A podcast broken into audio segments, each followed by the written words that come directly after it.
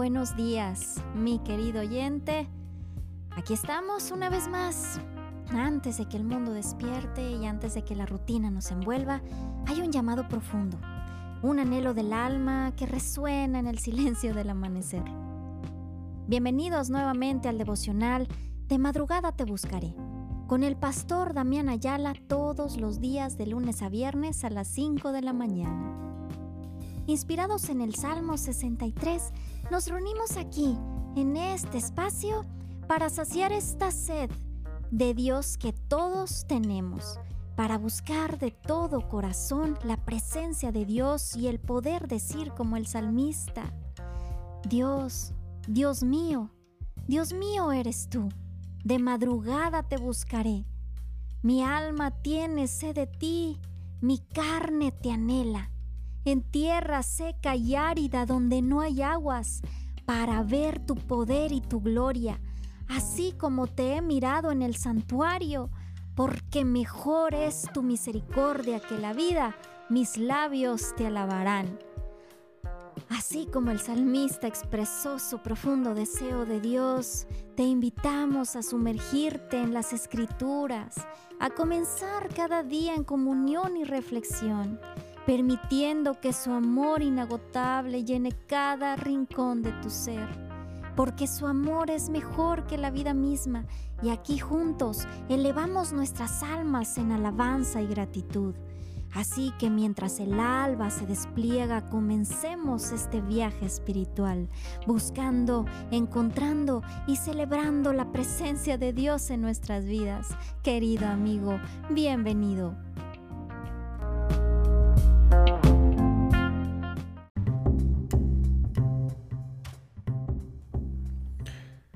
Gloria, gloria Dios, mis amados hermanos en Cristo. Dios me los bendiga grandemente en esta preciosa mañana. Gloria a Dios.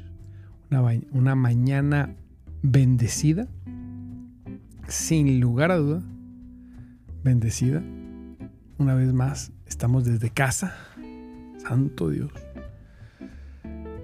Ayer una locura en el viaje, pero aquí estamos una vez más, gozosos, gozosos de poder tener la posibilidad, mire bien, la posibilidad de venir a buscar a nuestro Dios. Así es. Así que nos gozamos. Por favor, disfrute, disfrute la mañana. Ya se va conectando o está en algún podcast, quizá en YouTube, en Facebook. Disfrute, goce de la bendición que Dios tiene para ti todos los días. Mire, Dios es bueno. Sin lugar a duda, Dios es poderoso. Y todos los días, todos los días se tiene algo preparado, algo bueno preparado para nosotros. ¿Para quiénes, pastor? ¿Para quiénes? Para quienes le buscan. Quien le busca desde temprano con todo su corazón. Tenemos tenemos la posibilidad, dice su palabra, conocemos ese texto, que Él es galardonador, Él es un Dios dador, premiador, Aleluya, por favor, disfrute eso. Ayer Dios, ayer estaba reflexionando sobre algunas cosas y, y me traía a la mente cierta reflexión, ¿verdad? A veces tenemos la fe para hacer cosas, para ir, para hablar, para predicar, para sembrar, muy importante, gloria a Dios lo que es sembrar para cosechar. Y el Señor me ponía bien claro, podemos tener fe para hacer las cosas, para orar por sanidad, para sembrar, ¿verdad? En la obra, para servir a Dios, para predicar de Cristo. Podemos tener, pero muchas de las ocasiones no tenemos la fe para recibir. Es tremendo hacemos las cosas muchas veces sin expectativa. Y yo he cometido muchas veces ese error. Hacemos algo y decimos, no importa, mira, yo voy a hablar de Cristo y no importa si se convierten, yo estoy obedeciendo. No, está mal. Dios me corregía ayer. No, sí importa que se conviertan. Predica creyendo que se van a convertir. Entonces estás ejerciendo la fe para predicar y estás ejerciendo la fe para recibir. Cuando ores por sanidad, a veces decimos, vamos a orar hermanos por sanidad y, y que sea la voluntad de Dios. Ya nos estamos excusando por si no sana la hermana o el hermano. No, una vez más Dios dice, mi voluntad, no se equivoquen, es la sanidad. El único que viene a matar, robar y destruir es el enemigo. Mi voluntad es darles vida y en abundancia, dice el Señor. Pero tenemos la fe para orar por sanidad, pero a veces no tenemos la fe para recibirla, para que suceda ese milagro. Decimos, a lo mejor a Juanito, Pedrito, Panchito, pero a mí no. No lo decimos así, pero hay un sentimiento, hay una sensación. Vamos a hacerlo, a ver si. No. Hay que aprender a ejercer la fe para recibir. Igual, cuando el hombre o la mujer, el creyente, el Hijo de Dios siembra en el reino, no, pues yo, yo siembro, ofrendo y diezmo porque amo a Dios, sí, exactamente, porque lo hacemos porque Él ya nos dio, porque lo amamos, porque estamos comprometidos por su obra, pero siempre debemos tener la expectativa de ser bendecidos. Las palabras, la palabra de Dios siempre habla que seremos sobreabundados cuando lo hacemos. Y a veces no esperamos la abundancia. Espérelo. Si usted hace algo para Dios, que no sea el motivo recibir. El motivo es otro, pero siempre espere recibir. Porque qué agricultor, después de haber sembrado, no espera la cosecha. ¿Sí? Así es. Así que bueno, vamos a tener mucho más que hablar de eso. Eh, a algunos les incomoda esos temas, pero hay que hablarlos de perder una vez al año. Es necesario.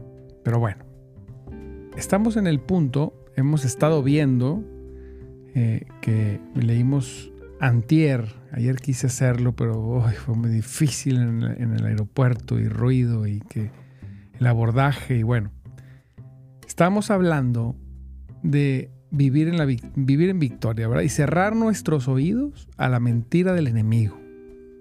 Dijimos antier, vamos a hacer un repaso rápido, antier, que una de las mentiras que va a querer poner el enemigo en tu mente y en tu corazón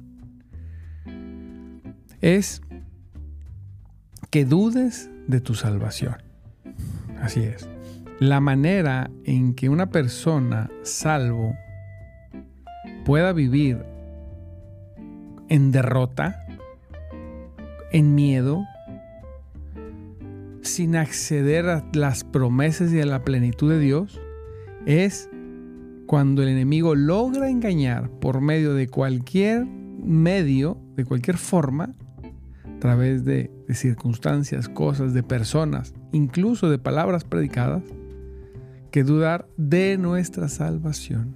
Cuando si dudamos de lo principal, entonces no podemos desarrollarnos. Y Dios dice, yo quiero que estés seguro de tu salvación.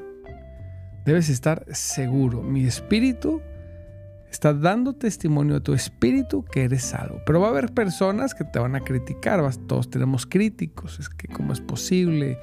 Mira, y que tú esto, y que tú el otro. Y, bueno, todos tenemos personas a nuestro alrededor que, que, que puede usar el enemigo para tratar de engañarnos de que no somos salvos, de que hemos hecho algo tan malo que ya, ya perdimos lo que Cristo ganó. Santo Dios. Y entonces las personas suelen a vivir en, en derrota porque no saben si son salvos. Pero dice la palabra, dice, pero si cuando éramos enemigos de Dios, cuando tú y yo éramos enemigos contrarios de Dios, dice, fuimos reconciliados con Él Así es. Mediante la muerte de su Hijo Jesucristo, o sea, fuimos reconciliados mediante la muerte de su Hijo, de su hijo Jesucristo, mucho más ahora que estamos reconciliados seremos salvos por su vida. Así es. Dice el Señor, no dudes, no dudes de que yo te salvé. No lo dudes, no le creas al diablo. Y ante la duda, yo siempre digo, dobla tus rodillas, pídele perdón a Dios por tus pecados, por dudar, y vuelve y reconoce al Señor como tu Salvador. Clama a Él y Él te responderá. Pero si el enemigo logra engañarte, porque la, historia de, la iglesia y las teologías y los pensamientos, hay algunas que por tener a la gente con miedo y pertenecientes a su organización, todo el tiempo están y vas a perder la salvación. Y si Dios va a saber. Cuando vemos la palabra de Dios, vemos que nosotros hemos sido salvos, santificados, hemos sido delante de los ojos de Dios, somos justos. Y yo siempre que toco este tema me dicen, ah, pero entonces podemos hacer lo que quieras. Cuando me dicen eso, yo ya sé que estoy delante de un inconverso. El que me dice eso es un inconverso o un religioso de la cepa de los fariseos. Yo no, por supuesto que no. O sea, a ver, dice la, dice la palabra de Dios que nosotros fuimos lavados, comprados, santificados por una obra que no fue nuestra. Así es. Entonces dice la palabra de Dios que los hijos de Dios no practican, no pueden sumergirse en la maldad y en el pecado. Si usted conoce a alguien que dice que es cristiano y se alejó y vive en el mugrero y nunca vuelve, ese nunca fue salvo, nunca. Todo estuvo en su mente, nunca fue en su espíritu. No, los hijos de Dios, usted debe saber, siempre desde que se convierten van en progreso. Hay momentos y luchas y estancamientos y vuelves a arrancar, pero siempre va siempre vamos hacia la altura del varón perfecto, aleluya. Es otro tema. El punto es, usted tiene que comprender y reconocer la obra de Cristo. ¿Él hizo la obra o no la hizo? Sí, pastor. Ok. ¿Usted se rindió a la obra? Sí. Entonces no dude. Porque ahí comienza su identidad como hijo. De ahí comienza el llamado. De ahí comienza el amor, la pasión, el gozo del Señor de tu salvación. Así es. Usted se sabe salvo, no es algo de lo que usted este, va a utilizar mal, ¿no? Al contrario. Es algo que va a operar para bien. ¿sí? Bueno, hay mucho que hablar de eso. No me voy a meter en detalles porque hay muchos pensamientos sobre eso. Yo Elijo pensar y saber que Cristo me salvó y que no hay nada ni nadie que me pueda robar eso. Nadie. Nada ni nadie. Lo que yo no gané por obras, no lo pierdo por obras. Así es. El Hijo de Dios, el verdadero creyente, nunca se alejará de su Dios. Nunca. Permanecerá sobre junto a él. Y si algún día se desvía del camino, regresará prontito, porque nosotros hemos sido trasladados de la oscuridad a la luz. Amén. Así que firme en eso, hermano. Firme en eso. No deje que nadie le quite ese gozo. Ahí le recuerdo, hay un montón de religiosos que usan versos oscuros o, o complicados en la Biblia para decirle que usted puede no ser salvo. Pero si Cristo lo salvó, Dice la palabra, dice la palabra que Él nos mantendrá sin mancha y sin caída hasta el día de su regreso. Aleluya. Amén. Más o menos así, estoy parafraseando. Número dos. Otra mentira del enemigo es si usted sabe que es salvo o vamos a decir que ya reconoció, pero hay una mentira del enemigo que, que lo hace creer que usted no tiene acceso a Dios. Está poniendo dudas continuas de su, de su acceso inmediato al trono de la gracia. Puedas esa sensación, podemos sentir esa sensación de esa como un bloqueo en la conexión. David a veces decía, "Oh, Señor, no me abandones, ¿dónde estás? No ocultes tu rostro de mí." Él lo dice desde el antiguo pacto y Dios nunca ocultó su rostro. Siempre estuvo ahí. Nada más que Dios, debemos saber, no todo el tiempo está en manifiesto, o sea, en, en que puedas sentirlo. Es que no sentí su presencia en el servicio. Ay, por eso no estuvo. No necesitas solo siempre sentirlo. Ahora, a lo mejor alguien de ahí lo sintió fuertemente. Entonces, el enemigo juega con eso. No lo sentiste. No has sentido su presencia. No has visto su mano de poder. Falta poder. Se siente. No tengo acceso. Cuando somos engañados de que no tenemos acceso, no venimos a Él. No venimos, no nos rendimos, no venimos a buscarle todos los días en su palabra, en oración, en adoración, en alabanza. Porque hay, hay una mentira que no se dice, pero está dentro de uno, le dice, ¿a qué voy? Cuando usted sabe, cuando usted tiene la certeza absoluta, amado hermano, de que Cristo, de que usted se va a encontrar con Dios, sea que sienta o no sienta, usted va a ir y va a accesar. Las personas no vamos a Dios, mire, voy a leer un texto, de la manera que dice la Biblia, o porque no creemos, porque hemos sido engañados. Esa es una. No creemos, dudamos de la palabra, dudamos de lo que dice, ¿sí?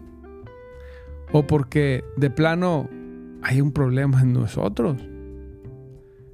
Dice Hebreos 4:16, acérquense, así que acerquémonos con toda confianza. Confianza no es igual a ligereza, siempre me gusta remarcar, pero dice, acerquémonos con toda confianza al trono de la gracia de nuestro Dios Allí recibiremos su misericordia y encontraremos la gracia que nos ayudará cuando más la necesitemos. Ahí encontraremos misericordia, no juicio. Nos sentimos, pastores, que yo he tropezado, he hecho cosas equivocadas. Pues con mayor razón, acércate al trono de la gracia para encontrar oportuno socorro, para encontrar misericordia. Acércate.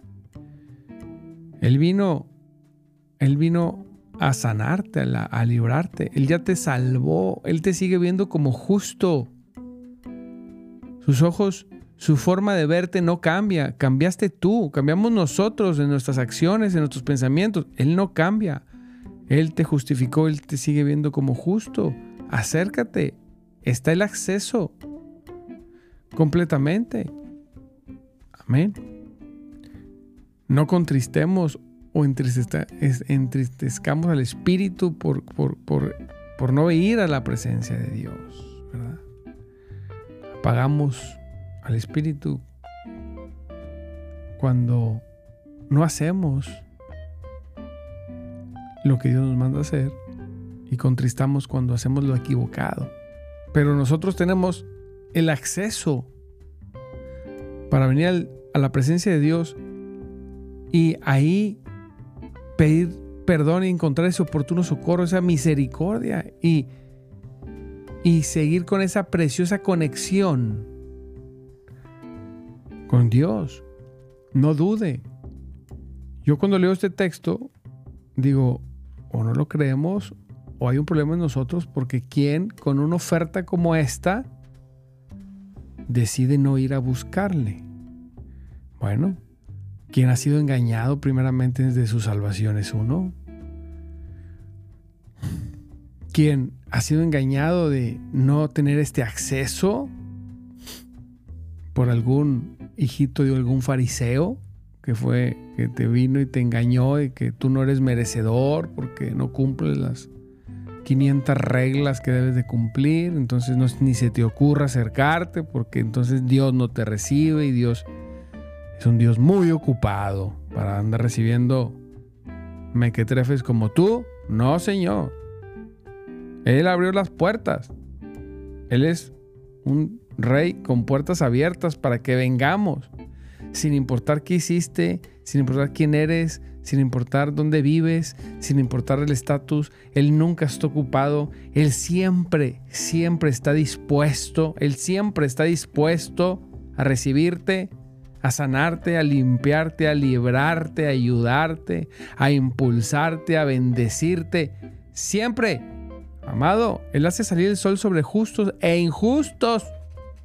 Cuanto más por sus hijos. No dude. Entonces cuando tenemos ese acceso, cuando sabemos que tenemos ese acceso, cuando sabemos que podemos venir a buscarle a Él, cuando rechazamos todo el engaño del enemigo de, que no me puedo acercar y que yo no, y que hay una forma y que sí, que esa, y le ponen a mil cosas, yo he visto de todo, en este tiempo que llevo en Cristo he visto de todo, ¿verdad? Hasta forma de vestir te quieren poner para acercarte a Dios. Tócalos, por favor, Señor, de cabeza hasta los pies. Lo que necesitamos es una claridad en nuestro corazón, una integridad, un, completo convencimiento de que Él está ahí. No existe, amado hermano, nada de lo que tú puedas hacer que le agrade a Dios. Le agradas, mire bien, le agradas porque Él te salvó, te limpió, te lavó con su sangre. Así es. No hay nada, no hay manera en la que tú puedas pagarle a Dios. A veces queremos pagarle. No completas ni un tornillo de una puerta del cielo. Con nada de lo que hagas, no importa forma. No hay manera en que tú puedas pagarle nada por más que te esfuerces, Él te regaló su vida. Y ese, esa, ese regalo, ese amor que Él te dio, te pone en posición perfecta para ir a buscarle y encontrarte con Él. Es algo increíble, ¿cómo? Pero si somos terribles los seres humanos, di lo que quieras. Él le da acceso a toda persona que tiene a Cristo Jesús como Señor y Salvador. Así es, a su trono, a su presencia. Toda, todo el acceso. Medio acceso, no, todo el acceso. A veces escucho hermanos en Cristo, pastor, ore por mí porque usted tiene más acceso. Le digo, no, espérame. Puedo quizá tener más fe que tú. Quizá. Pero acceso no dice, acérquense los pastores con toda confianza al trono de la gracia.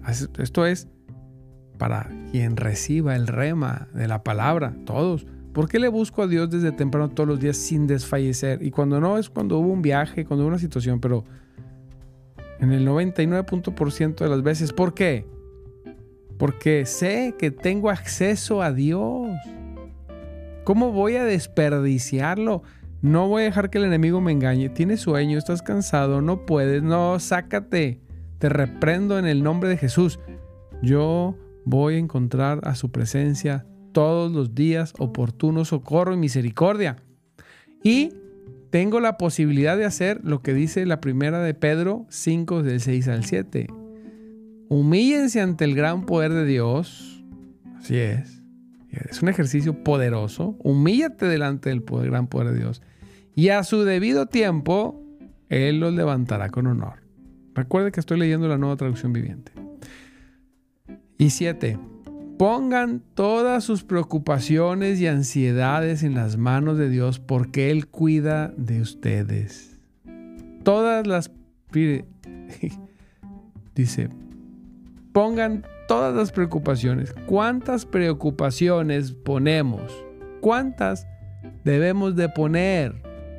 Es, una lucha interna propia todo el tiempo. Eh, dijo todas sus preocupaciones. ¿Qué te preocupa? ¿Qué? ¿Cuál es tu preocupación? Agárrala. Primero, reconoce que eres salvo, que tienes acceso a Dios. Búscale y en su presencia haz el ejercicio. Haz el ejercicio. El ser humano a veces necesita un ejercicio, necesita, una, un ejercicio físico, o, no sé cómo llamarle. Señor, agarra así, como si agarrara las preocupaciones, y extiende tus manos y dice, te entrego estas preocupaciones, las colegiaturas, la renta, el trabajo, el negocio, la salud. empieza a decírselo, todo, cada una de sus preocupaciones. Y si se le olvidan, haga una lista. Y luego, cuando termine, suéltele, abre las manos y diga, te lo entrego. Pastor, ¿y tengo que hacerle así? No, tienes que hacerle así. Pero yo me gusta hacerlo, representarlo. Señor, te lo entrego. Que a veces necesitamos hacer un acto de fe que nuestra mente, nuestro corazón, nuestro ser relacione que se lo entregué. Pero hágalo como usted quiera, pero léala, dígalas, te, te doy mis preocupaciones, te entrego, te entrego la preocupación en mi casa, de mi matrimonio, de mis hijos, de mis hijas. Señor, te entrego, te entrego la preocupación de que ellos van a ser salvos, lo van a hacer, no me voy a preocupar más. Te entrego, Señor, eh, todo mis, mis deudas, Señor, lo que debo, te entrego todo, eh, las colegiaturas, los recibos, eh, la comida, Señor, toda, toda, todo acecho del enemigo que quiera traer enfermedad, toda preocupación sobre eso, te lo entrego ya, ya no, no lo tengo yo, te lo pongo en tus manos. Todo resultado de trabajo, de negocio, lo pongo en tus manos. Aleluya, póngaselo, dígalo. Y todas las ansiedades, ¿qué va a pasar mañana? Y si mañana me da, te lo entrego, no sé qué vaya a pasar. Desde hoy ni siquiera me interesa. Lo único que sé es que tú estás cuidando de nosotros. El resultado de mañana será consecuencia de mi intimidad contigo, Señor, no de nada más de mi trabajo, de lo que yo hago, no, de lo de mi intimidad, lo que a veces no comprendemos. Andamos afanados y nos olvidamos de el gran proveedor, que es él. No existe, yo te voy a decir una cosa, amado hermano ni siquiera los viajes que me hago, que necesito hacer de trabajo, que voy y vengo. No, no existe una sola, una sola excusa del por qué yo, conociendo esto, no busque a Dios todos los días sin desfallecer. Que no sea yo como, como una intermitente, ¿verdad? Sí, sí, no, no, sí, sí, no, no. A veces sí, a veces no, a veces sí, a veces no. Eso solamente revela que el enemigo te ha engañado. Repréndelo en el nombre de Jesús y reconoce que eres salvo. Entrégale toda la culpa que sientes porque no hiciste, porque no lo vas a poder pagar de ninguna manera. Nada más ríndete, entrégale con todo tu corazón y decídete. Aleluya. Dos, búscale todos los días sin desfallecer.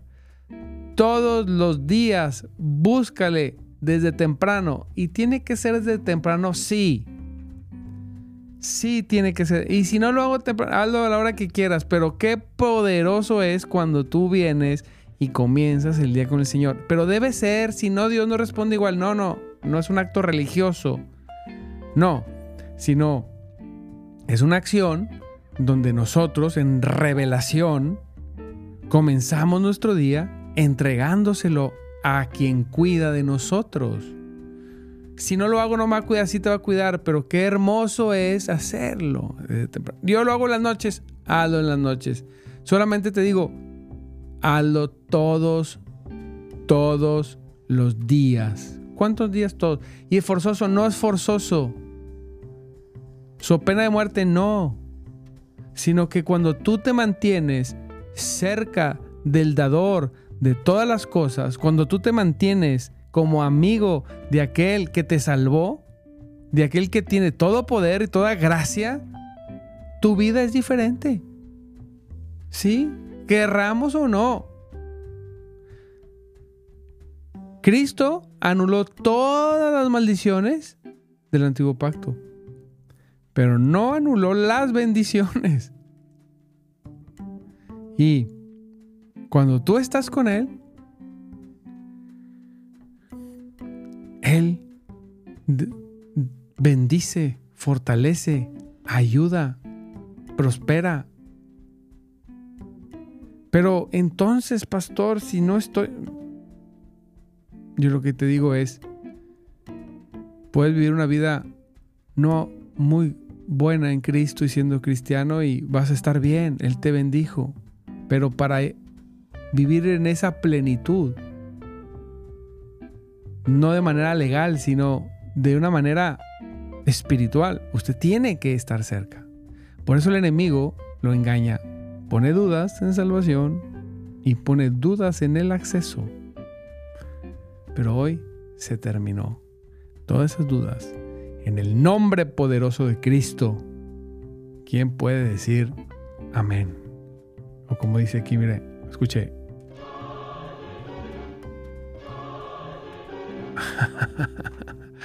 Aleluya. Gloria, gloria a Cristo. Y emociones, mire. Emociones, porque Dios es bueno y Él lo está esperando todo el tiempo. Gloria, gloria a Dios, mis amados hermanos, pues ya van a ser, ya van a ser las seis.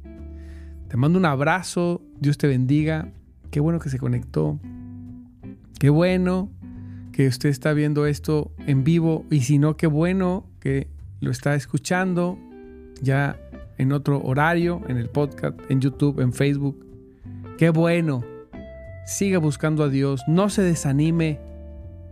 Siga insistiendo, sígale honrando, sígale amando, que no importa cualquier cosa que usted haga en el Señor y para el Señor nunca es en vano. Le mando un abrazo, le recuerdo mi nombre, mi nombre es Damián Ayala y estamos en nuestro programa de madrugada Te Buscaré, un programa hecho exclusivamente para aquellos que quieren más. No es para muchos, es para pocos. Qué bueno que fuéramos muchos, que buscáramos a Dios desde temprano. No es para muchos, es para pocos. Gloria a Dios, le mando un abrazo. Dios me lo bendiga grandemente. Y recuerde que Cristo vive y el hermoso Espíritu de Dios se mueve entre nosotros. Nos vemos mañana.